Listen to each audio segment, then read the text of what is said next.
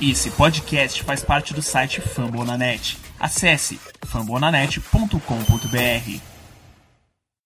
It's a new home for the Vikings. They continue their tradition, designated someone to blow the Galler horn to signal the start of battle on the gridiron.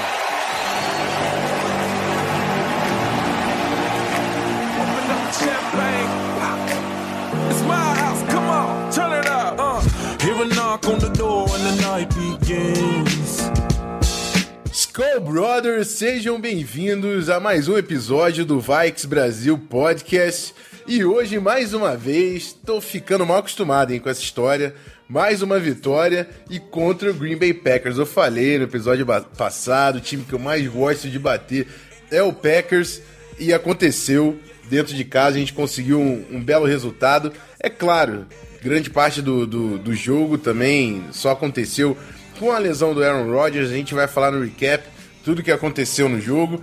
Mas vou convidar o Ramiro. Fala aí, Ramiro. Tudo certo? Feliz, né? Mais uma vitória, 4-2, liderança da divisão.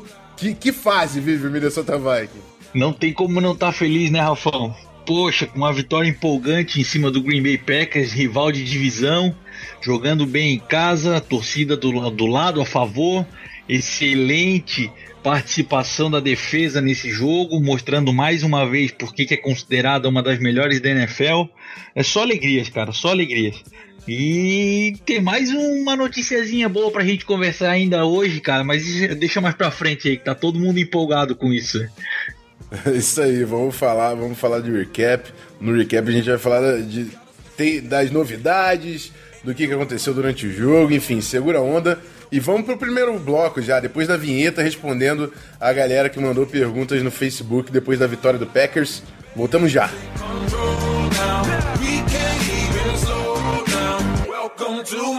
It's my house.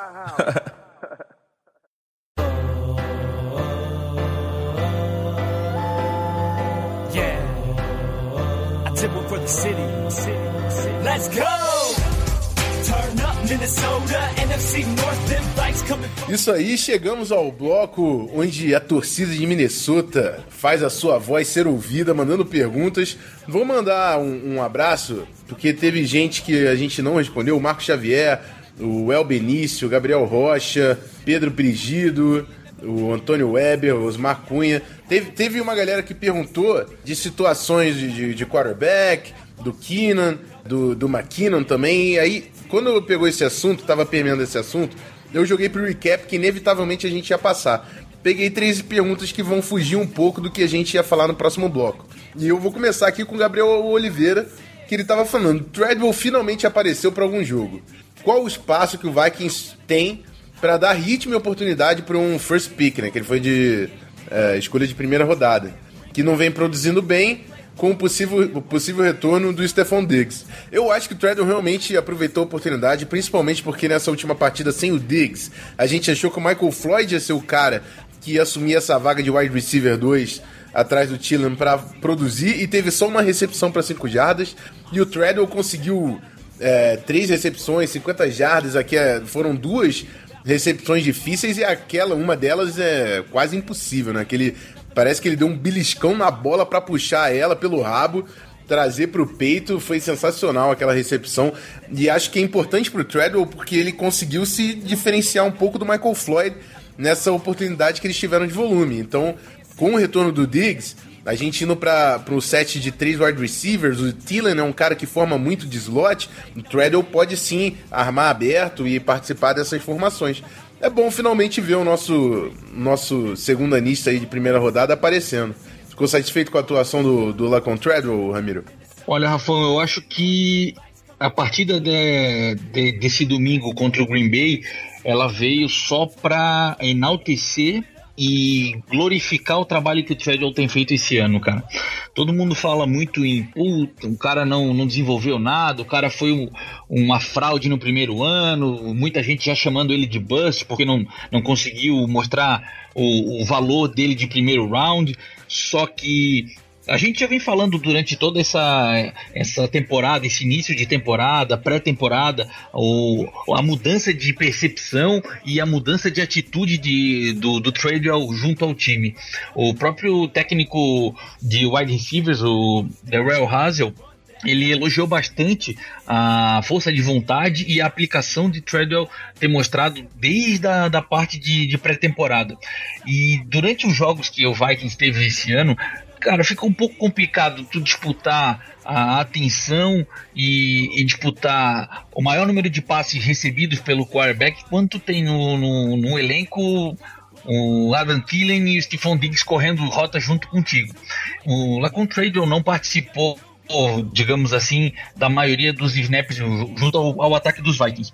Só que a partir do momento que um dos principais recebedores, um dos mais confiantes recebedores do, do Case Keenum, ele sai do jogo, é inevitável que apareçam mais oportunidades, que o quarterback procure um, uma, uma outra opção para lançar a bola.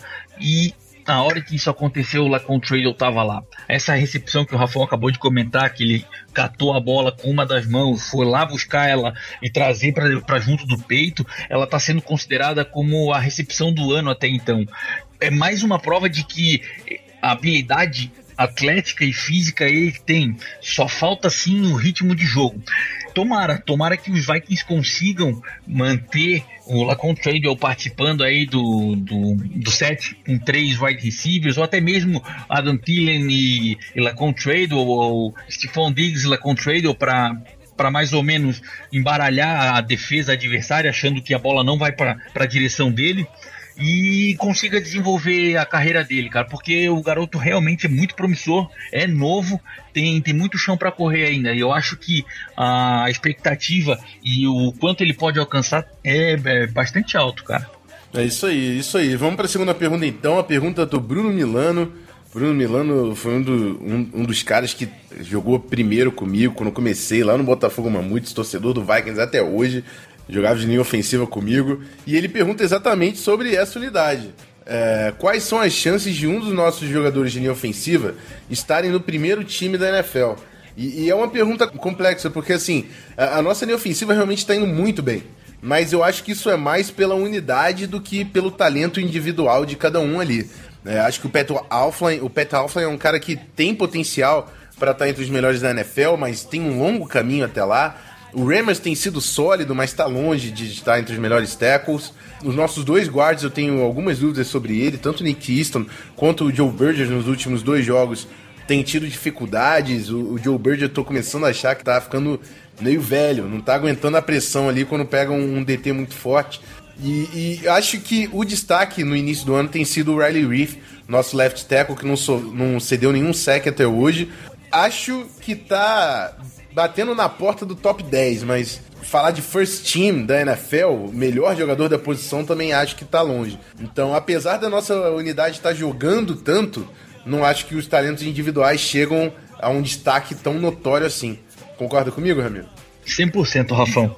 Acho que o trabalho que a linha ofensiva dos Vikings tem feito é muito mais mérito do conjunto apresentando o jogo é, em sincronia do que talentos individuais, como a gente tem no, no Washington Redskins com Trent Williams, como a gente tem no Dallas Cowboys com, Ty, com Tyron Smith. É, cara, eu acredito que tá um pouco longe ainda para a gente considerar um, um jogador em, em, first team, mas o conjunto em si ele tem mostrado um excelente, um excelente trabalho. Acho que comparado com o que a gente tinha ano, que, ano passado, a, a linha ofensiva dos Vikings ela mudou da água para o vinho, tem oferecido um jogo muito melhor, mais sólido, só que para conversar em, em melhores jogadores da posição, a gente ainda está um pouco distante dessa realidade, cara. É, exatamente, mas isso não desmerece de forma alguma a nossa linha ofensiva. A gente melhorou é, da água pro vinho de um ano pro outro, assim. Tá realmente jogando muito a unidade de proteção do quarterback. E vamos para a última pergunta do bloco. Bruno Coutinho pergunta o seguinte: se a gente acha que após essa vitória, a equipe com um recorde de quatro vitórias e duas derrotas, né? Se cresce a chance de ir aos playoffs com o título da divisão. Achei crucial essa pergunta. 4-2, estamos na liderança. é, porque temos o desempate com o Packers e um jogo à frente do Lions, que é o único time da divisão que tem o tiebreaker com, com, com a gente por enquanto, né? Confronto direto. Mas é o seguinte: o Bears, a gente sabe desde o início do ano que não ia disputar nada esse ano. Tá? Mike Glennon deu certo, estão muito mais preocupados em trabalhar o Trubisky do que qualquer coisa.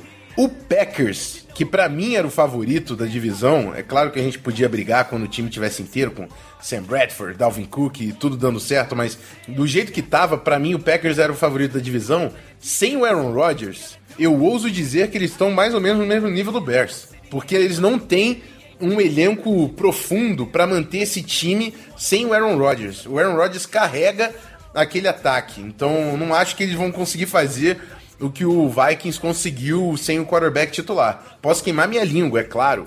Vai que o, o McCarthy acha um esquema pro Brett Hundley ali, mas, enfim, não é o que eu acredito hoje. E o Lions, que poderia ser o nosso principal rival ali para brigar pelo título de divisão, tá tendo uma dor de cabeça com aquela linha ofensiva. Eles não têm jogo terrestre e o Matthew Stafford tá apanhando uma enormidade atrás daquela linha ofensiva. O Taylor Decker é um cara que pode voltar ainda no meio da temporada, mas não tem ainda uma data para dizer quando ele volta. E sem ele, o Greg Robinson é um dos piores tackles de toda a NFL, o left tackle. E o center e o left guard também estão vergonhosos. No último jogo, o TJ Lang não jogou, foi um desastre. O Rick Wagner chegou a machucar. O, o Teco que entrou no lugar dele, que era o terceiro Teco do, do, do Lions, é um desastre.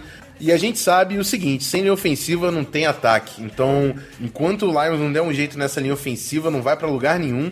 A defesa até tem alguns problemas, line, a posição de linebacker tá desfal, desfalcada também.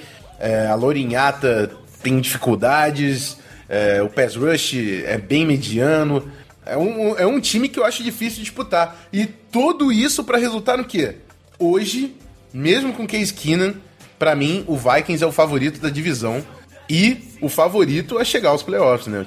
Campeão da divisão, vaga garantida nos playoffs. Já, já tenho outros pensamentos é, em relação ao que pode acontecer nos playoffs, mas digo hoje com firmeza que o time do Minnesota Vikings é o favorito ao chegar nos playoffs sem ter medo, porque eu sempre tenho medo, eu tenho muito medo com esse time, porque quando a gente acredita é quando dá merda.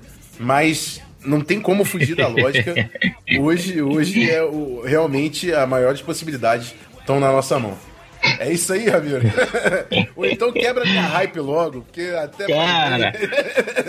uh, Rafa, eu vou botar um pouquinho os pés no chão, cara, com relação ao Detroit Lions. É, ok, eu concordo com o que o Rafão falou, que um time sem linha ofensiva é complicado, é difícil de, de tu conseguir levar ele para frente, de conseguir avançar e, e, fazer vitórias. Só que a defesa dos Lions ela mudou bastante do ano passado para esse ano, cara. A gente já viu aí no, no decorrer das, das partidas desse ano que a defesa deles melhorou consideravelmente. E mesmo com essa linha ofensiva defasada, o time do Detroit Lions no último jogo contra o New Orleans Saints anotou mais de 35 pontos, cara. Então eu, eu tenho um certo quê de, de preocupação com a equipe do Detroit Lions. Acho que eles têm também força, mesmo sem a linha ofensiva titular, mesmo com os problemas que eles estão enfrentando. Eu acho que eles são um nome a ser considerado até o final da, da regular season como um, uma equipe que vai brigar aí de igual para igual com os Vikings. Até porque uh, o calendário dos Vikings, uh, os dois próximos jogos talvez não tanto, mas após a bye week o calendário dos Vikings fica bem complicado. A gente vai ter jogos dificílimos contra o Atlanta Falcons, a gente vai jogar contra outros times que estão com, com relatório, um, uma quantidade de, de partidas jogadas esse ano com, mais vitórias do que derrotas. São jogos complicados, três partidas seguidas fora de casa. É, então eu acredito que é o favorito hoje, considerando a atual situação da, da divisão, mas a gente não pode esquecer que o Detroit Lions é um time perigoso e no ano passado mostrou isso. Foram sete ou oito vitórias em, em, partidas que estavam perdendo no quarto quarto e viraram no, no, no final do jogo. Mas eu, eu concordo que a a maior, maior hype a maior probabilidade de vencer essa divisão ainda é a dos Vikings, cara. É, E o, o Detroit hoje tem de longe o melhor quarterback da divisão, né? Com o Matthew Stafford. E a gente sabe como é importante o quarterback no jogo do futebol americano. O, o- também tem outros problemas. O Golden Tate tá machucado, pode perder algumas semanas. É, O, o time do Lions também tá tendo alguns problemas. É, mas enfim, a lógica pra mim é que nós temos a maior probabilidade de vencer. Mas eu continuo com o pé no chão também, Ramiro. Eu não tô acreditando no Super Bowl, playoff, caramba, não. Eu só realmente vejo a probabilidade pelo potencial de time, do time de cada, de cada, de cada um, né? Mas é um jogo de cada vez. Eu tô aqui comemorando a vitória contra o Packers e tô falando sobre o Ravens. Eu não quero nem olhar pro que tem fora disso, entendeu?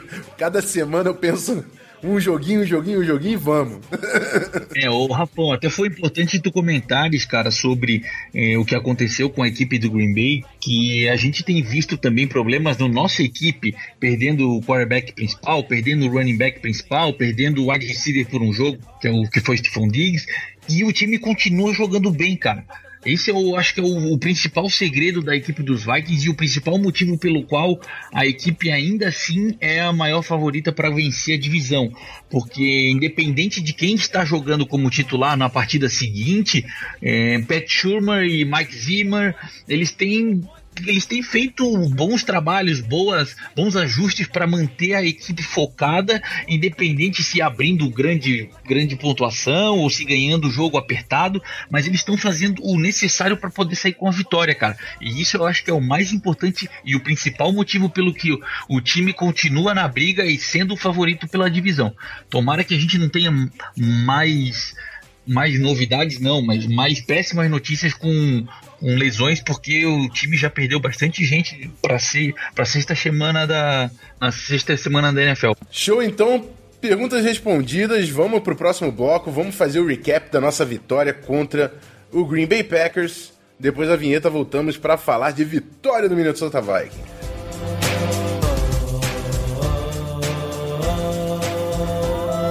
Keep them prayers up for five.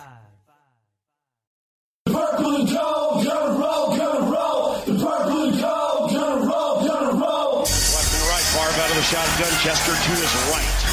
Third down, 12 seconds to go in the game. Niners lead by four. Favre back to pass, pumps to the left. Eight seconds left. He gets away from the pressure, fires to the end zone. Oh.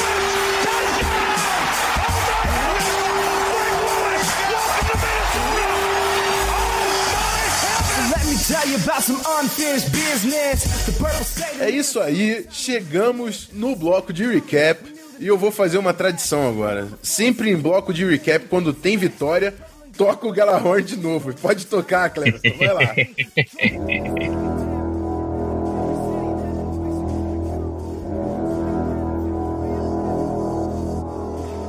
É isso aí, vencemos o Green Bay Packers, nosso maior rival da divisão, e vamos falar de tudo o que aconteceu no jogo, mas antes. Essa é a hora que o torcedor do Minnesota Vikings estava ansioso, estava falando, não é possível que eles não vão falar dele. Vamos! Terry Time no Vikings Brasil Podcast. Vamos falar de Terry Bridgewater. Terry Bridgewater liberado para treinar. Hoje estamos gravando na quarta-feira. Já temos vídeo do Terry treinando, as primeiras fotos e o garoto tá de volta. Mas também temos que ter calma. Terry Bridgewater está de volta aos treinos. Ele não tá nem no roster ainda. Ele nem saiu da, da pup. Ele pode ficar três semanas só treinando e no final dessas três semanas ele não precisa nem ser ativado pelo Minnesota Vikings. Então tem- vamos ter calma. Mas o Terry Bridgewater voltou aos treinos e mais importante do que isso, o Terry Bridge- Bridgewater não só voltou aos treinos e ficou fazendo drill, ele teve repetições com o primeiro time. De novo, pé no freio, gente. O Terry Bridgewater não vai jogar agora. Não vai jogar agora. Eu acredito que ele, se ele voltar de fato, ele volta depois da bye e eu não tenho certeza se, mesmo ele sendo ativado, ele será titular. Mas é uma baita notícia. Terry Bridgewater é um líder carismático nesse time. É um absurdo uh, o que esse cara, o que esse cara representa, o tanto que, que a franquia e que, o- e que os companheiros de time gostam dele. E é um baita prazer ver ele de novo no, no, no campo de futebol americano. Mais ou menos por aí, Ramiro. Você, a gente conversou um pouco fora da gravação, né? Sei que você pensa algo semelhante a mim. Cara, não tem como não ficar feliz com a volta, com a notícia, cara, de que o Ted tá de volta. Tá de volta, ah, ele não tá jogando? Não. É, ele já tá pronto para ser escalado para partida contra o Ravens? Não. Ele tá de volta pros treinos. Calma. Ele tá de volta com a equipe, recebendo snaps, lançando bolas sem contato, é, tranquilo. Em uma das filmagens que a gente viu no, no, no decorrer da tarde de hoje, apareceu um Gandula pegando a, a, bola e meio que tropeçando perto do Ted. Tava todo mundo preocupado. Cara, o joelho dele vai devagar, pelo amor de Deus. Mas, sim, tá de volta, cara. Que, que notícia boa. Eu, eu, eu, fico até atônito, não sei nem o que falar. Eu só sei agradecer e dizer boa sorte, que tenha uma excelente, uma excelente é, recuperação junto ao time, pegando forma física, entrando no esquema. É, Adam Thielen, Kyle Rudolph, Jerick McKinnon, todos os jogadores que estavam presentes no treino fizeram questão de conversar com os repórteres após o treino para enaltecer, para dizer o quão felizes eles estão pelo retorno do, do Ted, para dizer: olha, ele ficou 14 meses afastado, fora dos gramados, mas parece que ele não saiu daqui porque o, o, tempo inteiro ele esteve presente, ele estava acompanhando a equipe do lado de fora, ele estava fazendo os drills no, no, campo lateral, porque ele não podia ter contato com a equipe enquanto na pop list. Ele estava estudando ah, o ataque junto com o pessoal, junto com a equipe. Então ele não estava presente dentro do campo, mas ele estava o tempo inteirinho junto com o time. E eu acho que isso é o mais importante, o espírito dele de nunca ter desistido e sempre querer deixar claro para todo mundo, para toda a franquia e para todos os torcedores que por mais que ele estivesse ausente por esse período, ele jamais deixou de ser um, um jogador do Minnesota Vikings. Então, cara, eu honestamente eu já não sei nem mais o que. Eu só tenho a agradecer, só tenho a comemorar e esperar aí dia após dia ver como é que vai ser a recuperação dele. Assim como o Rafão falou ali, eu também acho que ele não volta amanhã, ele não volta no próximo jogo, ele não volta talvez nem da, depois da bye week. Acho que o Zimmer vai ser bem cauteloso quanto a isso, vai dar o tempo necessário, vai evitar qualquer tipo de, de coisa que possa voltar a gravar ou trazer um, um, um retardo na recuperação do que ele tem feito com o joelho e dá tempo ao tempo. Esperar, vamos ver como é que vai ser o decorrer desses treinos e, e só torcer para que o Ted volte a jogar o que ele jogou antes de ser lesionado com os Vikings. Isso aí, fim oficial do Teddy Time no podcast. Falamos de Teddy Bridgewater, vamos falar agora da vitória contra o Green Bay Packers e como também não poderia deixar de passar por isso. Vitória contra o Green Bay Packers, onde no início do jogo o Aaron Rodgers é, saiu machucado, ele quebrou a clavícula e foi do lado direito, que é o lado do, do braço que ele solta o passe, né? Então, muito provavelmente fica fora da temporada 2017. Ele já tinha quebrado a clavícula e voltado à temporada numa, numa ocasião anterior, mas foi na, no lado esquerdo, né? Então não influencia tanto no braço do lançamento. É, essa lesão é, é mais complicada e a expectativa realmente é que ele não consiga, retor não consiga retornar para essa temporada. E teve muito bafafá do hit do Anthony Barr, falando que foi sujo, que sei lá o que. Mas é o seguinte: Aaron Rodgers estava fora do pocket. Quando o quarterback sai do pocket, a NFL ela fez a hash mark. Ela fez, o, o, estabeleceu até com o box, é, o espaço entre os tackles. Ali, meu querido quarterback, você é quarterback. Ali você tem diversos privilégios. Agora, você saiu e foi para lateral, você é corredor. Não tem como jogar futebol americano sem ser dessa forma. O Anthony Barr garantiu o tackle. E por, enfim, força do acaso, ele, o Anthony Barr caiu em cima do Aaron Rodgers e o Aaron Rodgers apoiou o braço lá e quebrou a clavícula. É infeliz. NFL não é a mesma coisa sem Aaron Rodgers. Essa rivalidade não é a mesma coisa sem o Aaron Rodgers, mas não tá nem perto de, de ser um lance sujo. Até porque é, a cultura que é estabelecida na defesa é você tentar é, encostar no quarterback. Mesmo quando você tenta um sec, o quarterback tá no pocket, você pelo menos tentar encostar a mão nele, só para fazer aquela pressãozinha, tô aqui.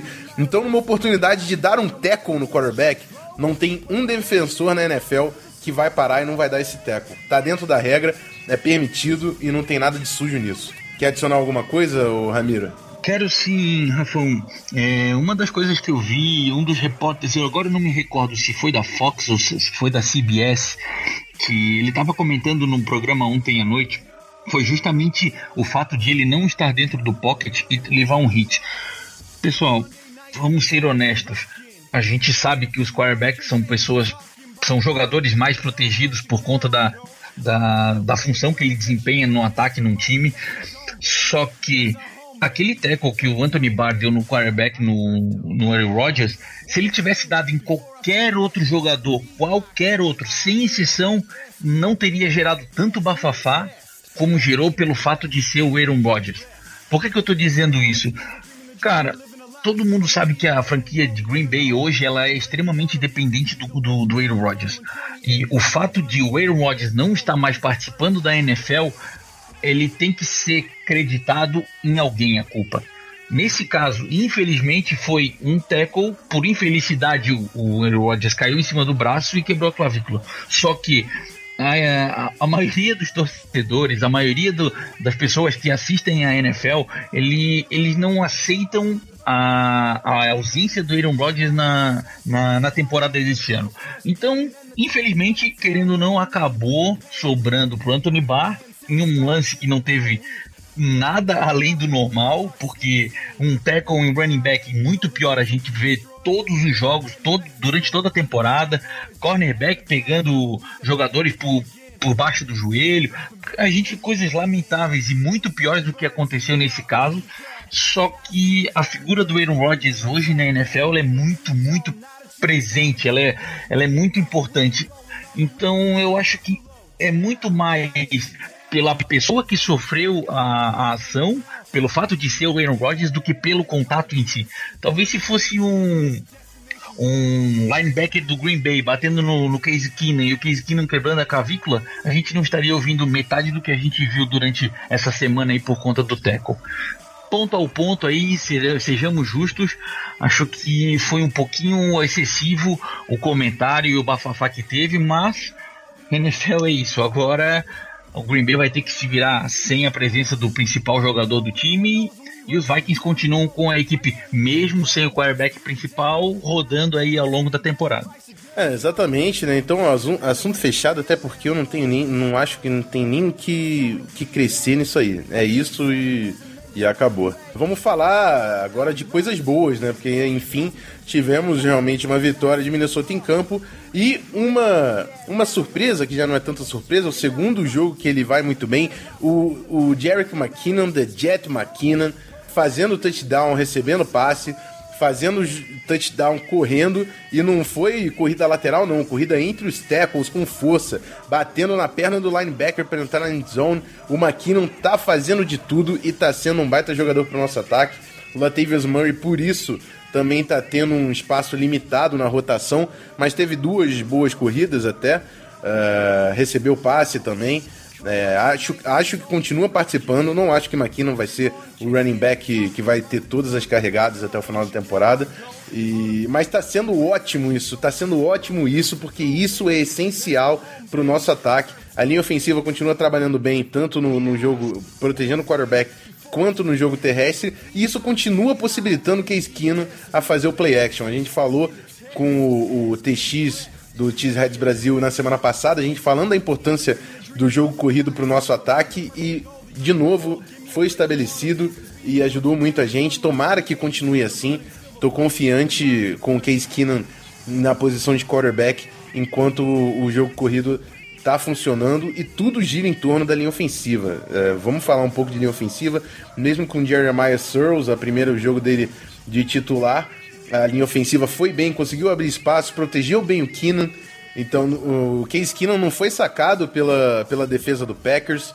Uh, Riley Reef tem sido um dos destaques dessa linha, o Pat Alfley também, apesar de ter feito uma falta boba, né, que foi o homem inelegível avançando mais de 5 jardas, Seria um baita de um avanço do, do McKinnon que foi anulado.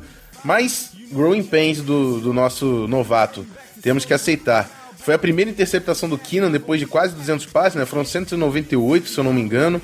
E. Enfim, vou deixar o Ramiro falar um pouco do nosso ataque, que depois eu quero falar da, da batalha de turnovers. Quero falar dos turnovers da defesa e dos, dos causados pelo ataque também. Mas continua nessa, nessa pegada, Ramiro, que você viu de bom no nosso ataque para garantir essa vitória contra o Packers. Rafão, quando saiu a notícia na semana passada ou na semana retrasada com a lesão do Dalvin Cook, que o time tinha assinado com Steven Ridley, esqueci agora o nome, Ridley, perdão, é, para compor o elenco dos running backs dos Vikings, eu realmente fiquei muito surpreso com a atitude do, do time. Por quê? É, o Jarek McKinnon e o Latavius Murray, eles têm jogado muita bola. Eles são uma dupla excelente, cara. Independente do Dalvin Cook estar ou não estar no elenco dos Vikings, é, o grupo de running backs do time já era sólido bastante. Então me causou uma certa estranheza em saber que o, que o time estava procurando alguém na, na, na liga para repor, para compor essa lacuna deixada pelo Dalvin Cook. E a prova de que isso realmente não era necessário tá aí. O, o The Jet tá fazendo miséria contra a defesa dos adversários, tem jogado muito, tem enfrentado linebackers, tem enfrentado corners, ele não para, a mentalidade dele não é correr pela lateral, é sempre conquistar uma ou duas jardas a mais, que seja, mas ele nunca desiste de um contato ou de uma jogada para ganhar mais jardas. E Latavius Murray por mais que ele não esteja sendo aquele running back que os Vikings desembolsou 15 milhões em, ao longo de três anos para ser o running back da franquia, ele tem desempenhado um papel decente, ok. Ele contribui, conquista jardas pelo meio do campo, ele bloqueia bloqueia bem aí, ajudando a linha ofensiva para a proteção do Case Keenum. Só que agora, pessoal, anota aí, grava o que eu vou dizer aqui agora, tá? Eu vou deixar, quero que deixem registrado não me assustaria em nada em ver os Vikings assinando com o Jerick McKinnon por mais umas duas, três, quatro temporadas depois dessa temporada e dispensando o Latavius Murray para draftar um novo running back no draft de 2018. Deixa aqui o recado para vocês, acho que é por por aí o grupo de, de running back dos Vikings tá muito bem, tá sólido. Vamos ver como é que vão ficar as coisas aí para frente, nos próximos jogos. Mas o Jerick McKinnon tem excedido e bastante as expectativas. Estou confiante e contente com o cara. É, exatamente. Né? Ano que vem tem Dalvin Cook de volta. O Latavius Murray tem mais da metade do salário garantido no ano que vem. Acho difícil dele também ser cortado. É, então vamos ver. Eu acho que estamos com. Temos três bons running backs ali para compor. Mas menino Dalvin Cook de volta, se voltar no ritmo que tava, não tem espaço para ninguém, amigo. Era ele. Ele era o cara daquele ataque. Saudades Dalvin Cook. é verdade. É, vamos falar então dos turnovers, né? Da, da batalha de turnovers. Eu digo batalha de turnovers porque não só, é claro, foi importante mais um jogo com três turnovers da defesa e foram duas interceptações muito bonitas, né? Tanto a do Rhodes quanto a do Harrison Smith. A do Harrison Smith ele pulou para o sentido contrário que ele estava correndo, deu um tapa nela com uma mão, depois segurou, caiu, foi malabarista o Harrison Smith naquela interceptação. Mas. Rafão, é... Rafão. Fala, fala. A interceptação do Harrison Smith foi considerada uma das cinco recepções mais bonitas da semana 6. E foi a única defensiva. As outras quatro foram de wide receivers. Tamanho foi a recepção do cara. É sensacional realmente o que fez o Harrison Smith. É, Harrison Smith, além da, da interceptação, é, teve dois sacks nesse jogo, né, um sack e meio foi uma da, de novo, eu falei já que o Harrison Smith fez uma das melhores partidas. Essa de novo tá entre as melhores partidas do Harrison Smith. E se você hoje falar para mim que ele não é o melhor safety da NFL, vou discutir isso, porque para mim ele é o, o, melhor safety da NFL é, nessa, nessa, nesse início de temporada. Tá jogando demais o safety do Vikings. E mas ainda assim tivemos três interceptações, mas tivemos fumbles. Tivemos um fumble do McKinnon tivemos a interceptação do Case Keenum e teve o, o fumble do, do Thielen ainda, né? Só que o do Thielen não foi, não foi considerado fumble porque foi o tapa e saiu de campo. A gente ven- venceu essa batalha por 3 a 2 Então temos que limpar esses, esses problemas no ataque. É, se a gente tivesse uma diferença de 3 a 0 na batalha de turnovers, tenha certeza que o jogo era ainda mais tranquilo. E se a gente pegar um time que não tem o, o Brett Hundley de, de quarterback, a gente precisa ganhar essa batalha de turnover com uma margem um pouco mais folgada.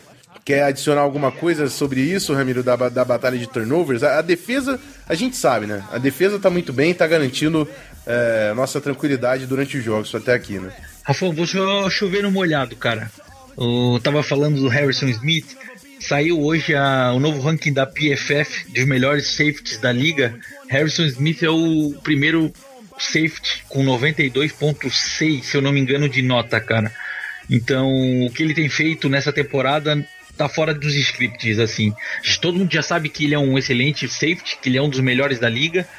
Só que no ano passado ele não marcou nenhuma interceptação. E até a semana 6 ele já marcou 3. O rating dos quarterbacks procurando os passes na direção do, do Harrison Smith é menor do que 10. Cara, o rating é uma média de 158,3 de máximo. Os quarterbacks têm anotado 8.3 de rating. São 6 passes completados em 15 tentados e 3 interceptações para nenhum touchdown. É um absurdo o que ele está montando, o que ele está mostrando esse ano com os Vikings. E aí é só mais uma, uma estatística para reforçar o quanto a defesa dos Vikings tem sido uma peça fundamental na, na campanha dos Vikings de 4-2 desse ano, cara. Não tem muito o que acrescentar o que o Rafão já falou ali de turnovers. O time precisa limpar, precisa ajustar isso.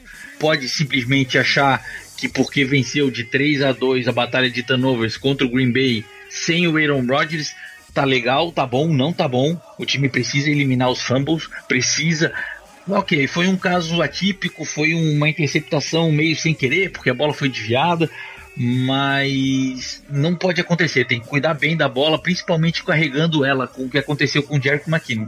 Mas é isso aí, cara. O time dos Vikings mostrando o papel, mostrando a força que tem na parte defensiva, eu acho que tá, tá ajudando demais o time fazendo o que tem que ser feito para melhorar, para manter a qualidade no, no, no histórico de vitórias e derrotas desse ano. É, isso aí, é, só pra limpar a consciência que eu fiquei com essa dúvida na cabeça. Eu não lembro se eu falei que, não, que o do, lance do Thielen não foi fumble ou não foi turnover. Mas eu quis dizer que não foi turnover, né? Fumble com certeza foi.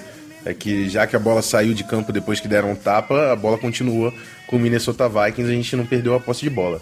Mas foi isso, foi uma bela vitória do Minnesota Vikings. Sack Daddy continua com a sua sequência de sacks.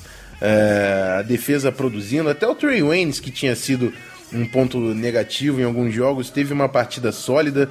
A gente tem a concussão do Anthony Barr, né, que a gente precisa se, é, ficar ligado durante a semana. Se não jogar contra o Ravens, vai ser um desfalque importante. Mas falando de Ravens, vamos pro próximo bloco, vamos pro preview da semana. Eu vou chamar aqui o Giba do B Ravens BRA no Twitter que participa com o nosso grande editor, nosso irmão roxo da AFC, o Cleverton. Se não fosse pelo Cleverton, nosso, nosso grande irmão do Baltimore Ravens, não tinha Vikings Brasil Podcast. Então vamos fazer esse preview com um imenso prazer no próximo bloco, falando do confronto em Minnesota entre Vikings e Baltimore Ravens.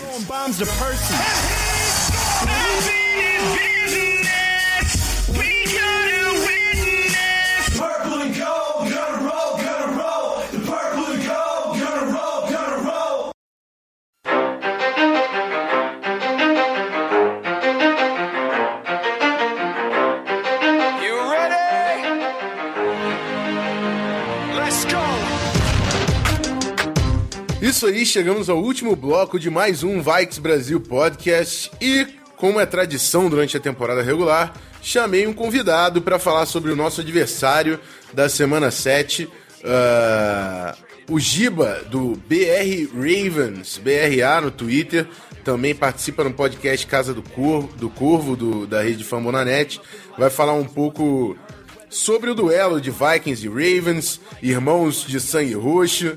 Tá otimista, Giba? Ah, difícil ficar otimista com o ataque jogando do jeito que tá, né? Mas a gente tenta acreditar porque faz parte.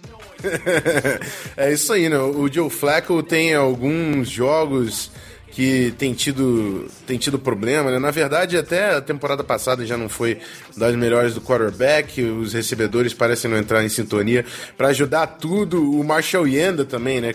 Para mim, o melhor jogador do ataque do Ravens, aquele guarde é insano. O, o Yanda, há quanto tempo ele é tão bom na posição que ele joga? Tá fazendo falta, né?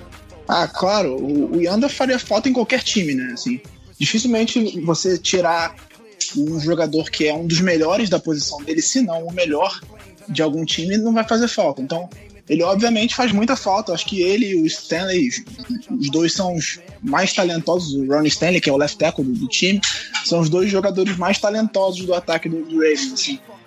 Eu e Gelli, que é o outro comentarista da, da Casa do Corvo, né?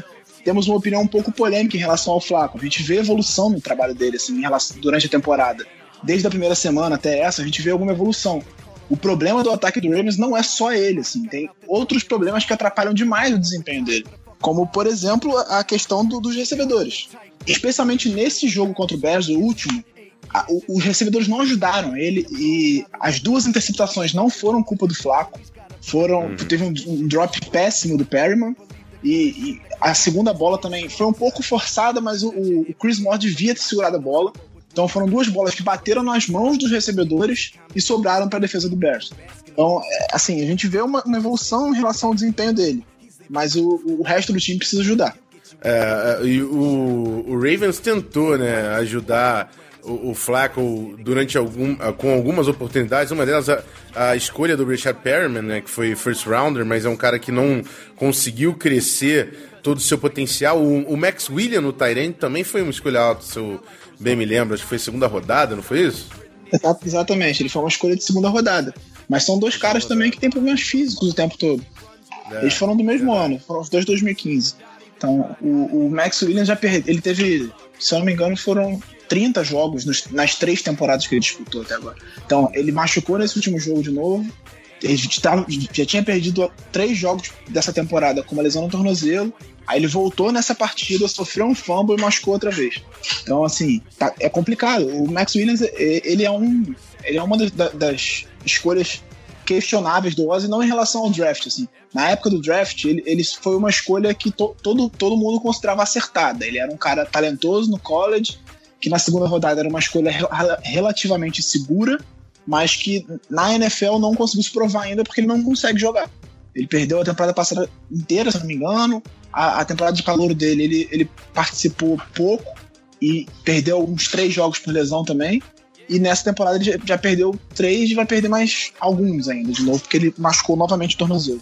É, e, e, é importante, eu falo também no, no Zona FA, no outro podcast, a importância do jogador não só de ser talentoso, mas tão importante quanto é a durabilidade nele, dele, né? O quantos jogos ele consegue ficar em campo e tem sido um problema para esses dois jogadores aí draftados pelo Ravens. O Max Williams, que é um dos vínculos né, entre o Ravens e o Vikings, né? Ele foi da, da Universidade de Minnesota, teve até um buzz em 2015 sobre ele, a possibilidade dele jogar com o Vikings, mas infelizmente ainda não mostrou muito na Liga Profissional de Futebol Americano. E, e fala uma coisa para mim, Giba, porque é, esse backfield, né, cara? A gente vê o, o Buck Allen, o, o Terrence West, agora o Alex Collins, que parece que tá ganhando uma preferência no backfield.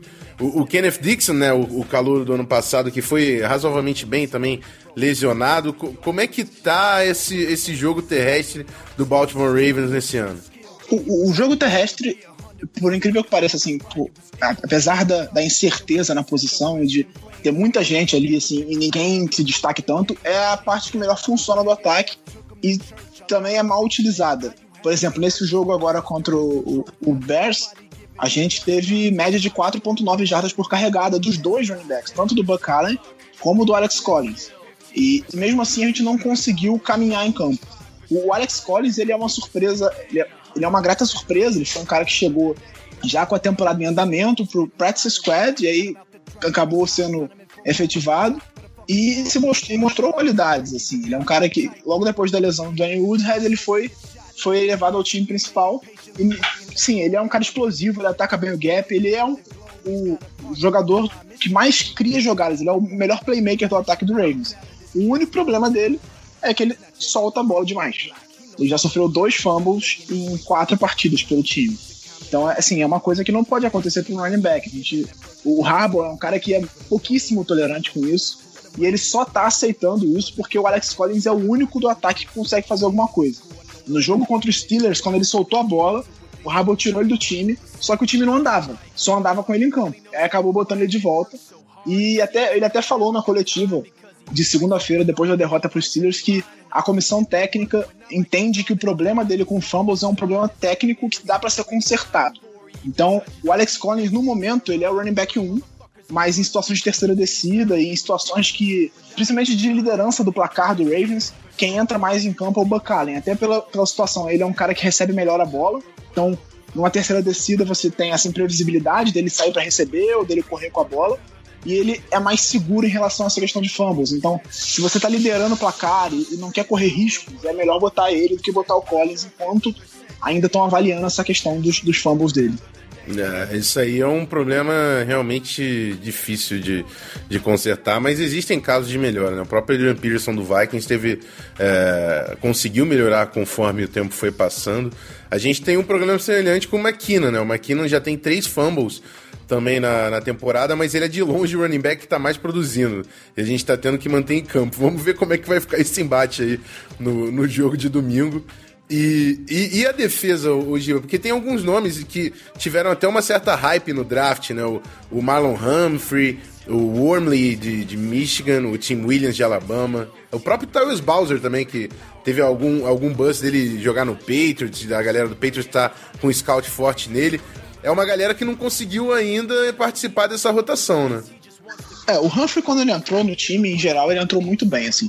Tirando o jogo contra o Raiders, que aí foi uma situação mais, é, mais específica, porque o Gene Smith sentiu, ele sofreu nessa temporada com uma tendinite na, no tendão de Aquiles. Então, em, contra os Steelers, ele teve que sair no meio do jogo, e aí o Humphrey teve que entrar, marcar o Antônio Brown e foi bem. E aí no jogo contra o, o Raiders ele jogou a partida quase inteira. Ele, teve, ele ficou quase o tempo todo dentro de campo. E ele sofreu um pouquinho com o Crabtree, com o Michael Crabtree, que não é um cara fácil de marcar também. É um cara muito experiente, que conseguiu criar coisas em cima dele. Mas quem sofreu mais com o Crabtree foi o, o, o, o Carr, o Brandon Carr, que chegou esse ano do Cowboys, que foi queimado no touchdown do, Raiders pelo, pelo nosso queridíssimo EJ Merrill. Então, o Humphrey, uhum. sempre que ele entrou e esteve em campo, ele rendeu bem. Ele é um cara muito atlético, ele é um cara muito rápido, que ataca bem, ele não costuma perder tackle. Ele tem questão de adaptação de calor mesmo. O Balser, é. ele fez duas partidas muito boas, ele fez as duas primeiras partidas muito bem, mas ele se queimou demais na, na, na, na derrota pro Jaguars, que ele errou feio no touchdown do, no primeiro touchdown passado pelo Blake Bortles e, e aí ele desde então ele não teve muitos snaps na questão de rotação. O Orley em si, ele, ele tem. Ele briga muito com a profundidade da linha defensiva do Ravens. O Ravens tem muitos jogadores ali. Ele até foi titular nesse último jogo, foi a primeira partida dele que ele começou, porque a gente tem o Brandon Williams ah, machucado, a gente perdeu o Brent Urban pra temporada também. Então, ele, ele começou pela primeira vez, mas, assim, não é um cara titular ainda não. É, é maneiro, mas o, o Marlon Humphrey, ele até tem um pouco de similaridades com o Jimmy Smith, né? Que também é um, era um corner muito físico, chegando na NCAA, mas demorou um certo tempo para ser lapidado e não cometer tantas faltas, né? Quando, quando assumiu uma, uma carga maior de snaps na defesa do Ravens.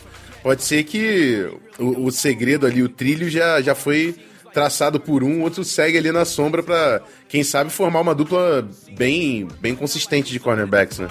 É, eu acho que, assim, o Humphrey, quando estiver pronto, que ele ainda claramente não tá, é, uma, é uma adaptação complexa, assim, pro cornerback passar da NCAA pro, pro NFL. Quando ele estiver pronto, eu acho que ele vai formar uma excelente dupla com o Jimmy Smith. Eu, eu acho que isso é, isso é para mim, é, é, óbvio, assim, não, salvo um problema grande extra-campo, alguma coisa assim, eu acho que o Humphrey vai ser um, um grande corner. Ele, inclusive, eu tava vendo hoje, assim, o Pro Football Focus avaliou ele como o terceiro melhor calor corner na temporada. O Russell Douglas é o primeiro, Kevin King o segundo, ele é o terceiro melhor é avaliado pelo, pelo PFF.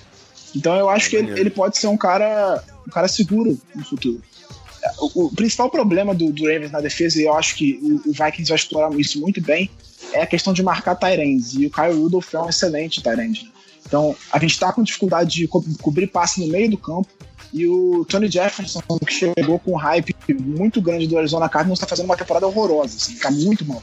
É, eu inclusive tive que dropar ele do meu fantasy, ele foi teve uma temporada bem consistente no ano passado, esse ano tava difícil de manter ele no roster, já, já foi pra waiver wire na minha liga, mas era um cara que chegou com, com uma certa moral, né, do, do Arizona Cardinals. É, ele chegou como vamos formar uma das melhores duplas de safety da liga, com ele e com o Edel. O Edel, ele tá sendo muito criticado porque perdendo os tackles, especialmente agora contra no overtime contra o Bears, mas ele tá jogando meio que no sacrifício. ele- ninguém falou nada, assim, não tem nenhuma confirmação, mas ele parece que tá com uma lesão no peito. Então ele tá jogando com dor, assim, claramente você vê assim na expressão dele na beira do campo que ele tá sentindo dor, mas ele tá jogando no sacrifício. Ele é um cara bem merece, né? Um cara que costuma enfrentar essas coisas. Mas é, esse erro dele no overtime contra o Bears foi, foi erro de calor, assim. Ele, ele até deu entrevista depois explicando a situação. Ele pegou o Jordan Howard e ele conseguiu botar a mão na bola. Então ele tentou forçar o fumble do que ele errou na hora de puxar a bola. Ele soltou o Jordan Howard e o Jordan Howard, que, o que seria uma corrida de 5 jardas se ele, não, se ele não tentasse forçar o fumble, virou uma corrida de 53, que posicionou o time para praticamente matar o jogo. Então, vamos, depois de dar uma passada geral no time do Ravens, é, eu queria que você é, estabelecesse pra galera que tá ouvindo o podcast, que tá interessado no, no adversário da semana que vem, quais são os pontos fortes de Baltimore? O, o que, que o torcedor de Minnesota tem que se preocupar quando encarar o ataque do Ravens e o que, que tem que se preocupar quando a gente pegar a defesa? Então, no ataque, se vocês conseguirem limitar o jogo corrido, vocês ganhar, vocês inutilizaram o ataque do Baltimore. Basicamente é isso. Se o, se o jogo corrido não funcionar, o Flaco não tem conseguido conduzir bem o, o, o ataque com o jogo aéreo, porque os, os recebedores não estão funcionando, especialmente se o Macklin não jogar. Eu acho que ele joga, mas se ele não jogar, assim, é muito difícil o jogo aéreo funcionar. Então, a pressão por dentro da linha, principalmente nos dois guards, James Hurst e o. Normalmente o Illuminor, que é o terceiro guard pela direita, também tá funcionando muito bem por dentro. Apesar do Jensen estar jogando bem, os, dois guards não conseguem segurar a pressão. Então, essa entrada pode matar o jogo do Baltimore ali. Então, acho que o principal ponto é esse: segurar o, o jogo corrido e ficar de olho nos Tyrants, assim, porque o, o- a química do Flaco com o Ben Watson funciona muito bem. A defesa, acho que o ponto forte da defesa do, do- do Baltimore são os corners no momento e o, e o pass rush também. Com a partida que o Judon fez nessa, nessa última semana foi impressionante. Ele teve 12 tackles solo, 2 sacks. Então ele jogou muito bem. Se ele continuar mantendo esse nível, ele pode abrir espaço para os Suggs. E aí, se os dois, os dois conseguirem um entrosamento e a química que eles ainda não conseguiram jogar juntos, podem funcionar muito bem no pass, no, no pass rush e aí ajudar bastante a defesa. E os corners também. E se o Jimmy Smith jogar, ele tem feito uma temporada até agora assim espetacular. Ele não cede nada, nada, nada, nada em cima dele tá entrando. E ele pode ser um cara importante contra o Diggs. É, a gente também tá com, com o Diggs questionável, né? Com problema na, na virilha. Vamos acompanhar durante a semana como que vai ficar, mas vai ser um confronto com certeza bem interessante, né? Jimmy Smith e Stephon Diggs é o tipo de, de duelo que a gente torce para ver na NFL dos jogadores de alto nível. E o, o Judon, ele acertando, né? Esse corpo de linebackers vai ficar enjoado, né? Porque tem Terrell Suggs, tem o CJ Mosley também. Essa, essa segunda linha do Baltimore vai ficar enjoadíssima, né? É, o único problema do, da- do corpo de. do front seven, né, eu diria, do Baltimore titular, é o, o weak, side, weak side linebacker, o cara que joga do lado do, do, do, do né? Que no momento, graças ao bom Deus, é o, o Peanut, que é o Patrick Wonosaur, que é um calor não draftado, que é um jogador não draftado, mas que o Kamalei Correa não tem a menor condição. Ele foi uma escolha de segunda rodada que é um bust completo, ele é um fracasso completo. Assim, tem du- duas, é a segunda temporada dele, mas ele não, ele, ele não era inside linebacker no college, e aí draftaram ele como um pass rush, só que ele é pequeno demais e pouco explosivo demais para jogar de pass rush, e tentaram, estão tentando adaptar ele a inside linebacker, mas ele também não tá conseguindo jogar. Forçaram a barra ainda nas primeiras semanas, dividindo os snaps entre os dois, mas o, o, o Peanut claramente joga melhor do que ele quando tá em campo. Então é- é uma adaptação ainda que também tá, que é necessária. Perfeito. Vamos falar então dos pontos fracos, né? Os, os, os defeitos, assim, os pontos que o Vikings consegue explorar. Você já falou no ataque, né? Que o Flaco tá tendo dificuldade de desenvolver. E também disse no início né, desse bloco que os recebedores têm sido um problema. É o grande defeito aí na hora do, do, do Baltimore tentar ganhar jardas com a unidade ofensiva. É, eu acho que o, o principal defeito, o ponto fraco, é, é, fazer o Flaco ter que decidir o jogo. Assim. É botar. Antes do jogo contra o Bears, quando a gente gravou o caso do Corvo, eu até falei. O, a vitória passa por botar a decisão do jogo na mão do, do calor, do Mitchell Trubisky. Se a gente fizer ele ter que decidir o jogo, a gente pode ganhar.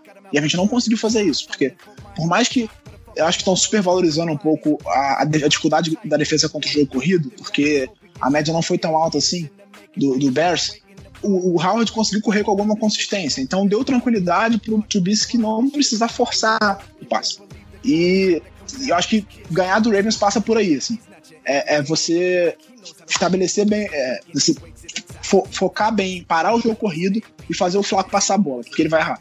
Ele vai errar e os, e os recebedores vão errar porque eles não conseguem separação. Então ele, no, no início do ano, ele estava até tendo pouco tempo no pocket, mas essa questão melhorou. A linha ofensiva não está jogando tão mal, ela melhorou bastante, só que os recebedores não conseguem se separar. Eles não conseguem dar o espaço para ele fazer o passe. Então, se, se vocês conseguirem limitar o jogo corrido e atacar o, o centro da linha ofensiva do Baltimore, assim, é grande chance de, da defesa atropelar o ataque do Ravens. E, e, na defesa a gente falou já que Tony Jefferson não vem numa temporada muito boa e o Edel também teve alguns problemas nos últimos jogos. Safety é, é o grupo que está comprometendo mais a defesa? É, eu acho que é mais a questão da cobertura no meio de campo ali que o CJ Mosley ele vai muito bem contra a corrida, mas ele tem alguma dificuldade na cobertura de passe. Ele até melhorou nisso nas últimas duas, três temporadas. Ele deu uma evoluída nisso. Só que sem um, um companheiro, ele, ele, ano passado ele foi muito bem, mas perdeu o Zach Orr por, por causa da, da lesão, da, da, uma formação espinhal, né? Então ele tá, ele, esse ano parece que ele regrediu nesse ponto, assim, ele não consegue mais ser tão efetivo na cobertura de passe. Então essa cobertura de passe no meio do campo é, e a, o War marcando os Tyrands individualmente, o War não, o, o Tony Jefferson marcando os Tyrands, ele tá, ele tá tendo dificuldade. Então eu acho que o, o Kyle Rudolph pode ser o principal alvo de vocês nesse jogo, assim, para explorar os erros da defesa do Baltimore.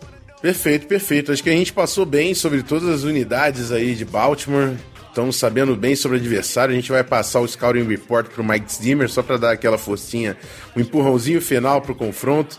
E eu queria passar para você, Giba, o, o, dar um espaço para você falar lá do, do BR Ravens Bra, é, da Casa do Curvo também. Falando nisso, um abraço pro Cleverton, nosso grande editor. Se não fosse por ele, se não fosse pelo nosso irmão roxo da EFC, não tinha podcast. Mas então, fa fala um pouco aí sobre o trabalho e, e já mandando um abraço aí para a torcida do Baltimore Ravens. É, quem puder, quem tiver interessado em saber as notícias do Baltimore, me segue lá, B Ravens Bra. É, eu, tá, eu, tento sempre estar trazendo as novidades, tá? é mais traduzindo né, o que vem de lá de fora, porque tem muita gente que gosta, mas que não entende o inglês. Então eu estou sempre acompanhando e passando as notícias em português, tento trazer aspas de coletivo, alguma coisa assim. E na Casa do Corvo a gente cornetando, como sempre, né? Pra, cornetando as decisões, pedindo a demissão do coordenador ofensivo coisas do tipo, assim, que a gente tem que aturar durante a tá temporada. tá certo. Tá certo. Tem que ter alguém para cornetar em todas as línguas. Não pode passar em branco. Valeu, Giba. Obrigadão pela disponibilidade. O espaço aí tá sempre aberto. Roxo tá em casa, menos no Super Bowl. Super Bowl o buraco é mais embaixo. Valeu, abraço. Valeu, Rafael. Um abraço. Concentrated power of will. 5% pleasure, 50% pain.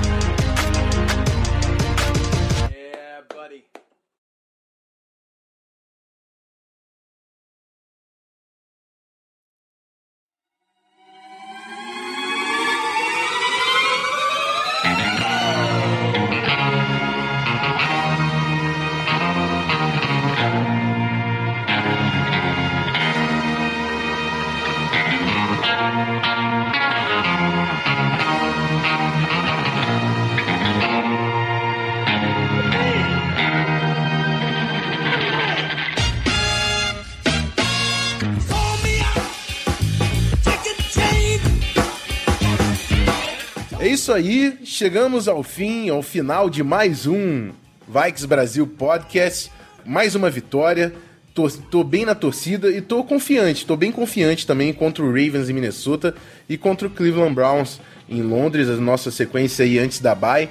Vamos torcer para chegar 6-2 nessa bye, que vai ajudar bastante a, a, nossa corrida aí pela liderança na divisão. Agradeço mais uma vez ao Ramiro. Ramiro, fala aí do Vikings FA, agora o pessoal que vai querer ficar ligado, concussão do Anthony Barr, joga não joga, se o Terry Bridgewater tá tendo repetição com o primeiro time, como é que tá sendo o treino. Vikings FA, o site que o Ramiro tá tocando. Fala aí, Ramiro. Muito obrigado mais uma vez e boa sorte para nós dois no, no, próximo jogo aí da semana 7. É isso aí, Rafão. Eu que tenho que agradecer, cara, pela participação mais uma vez. É, deixar o convite para o pessoal que ainda não conhece, que ainda não assistiu, www.vikingsfa.com.br, um site praticamente em português, com notícias, com novidades, com artigos. O pessoal escreve lá de fora traduzidos para nossa língua, para nossa língua mãe aqui. Alguns conteúdos também em Twitter e Instagram, VikingsFA Underline, os perfis no Twitter e no Instagram. E mais uma vez agradecer a todo o pessoal que tem ouvido nossos podcasts, fazendo os downloads, participado com perguntas. Muito obrigado e até a próxima semana, se Deus quiser, com mais uma vitória dos Vikings sobre os Ravens. É isso aí. Tomara, tomara. Tô gostando dessa, dessa sequência aí de podcasts comemorando vitórias. Vamos em Minnesota, de novo dentro da nossa casa, estabelecer o nosso jogo e a defesa tem tudo para no, nos ajudar com isso. E é isso aí, encerro por aqui mais um episódio. É, um grande abraço e toca a musiquinha, toca a musiquinha. Skull Vikings. Até semana que vem, se Odin quiser, com mais uma vitória do nosso Vaicão. Fui!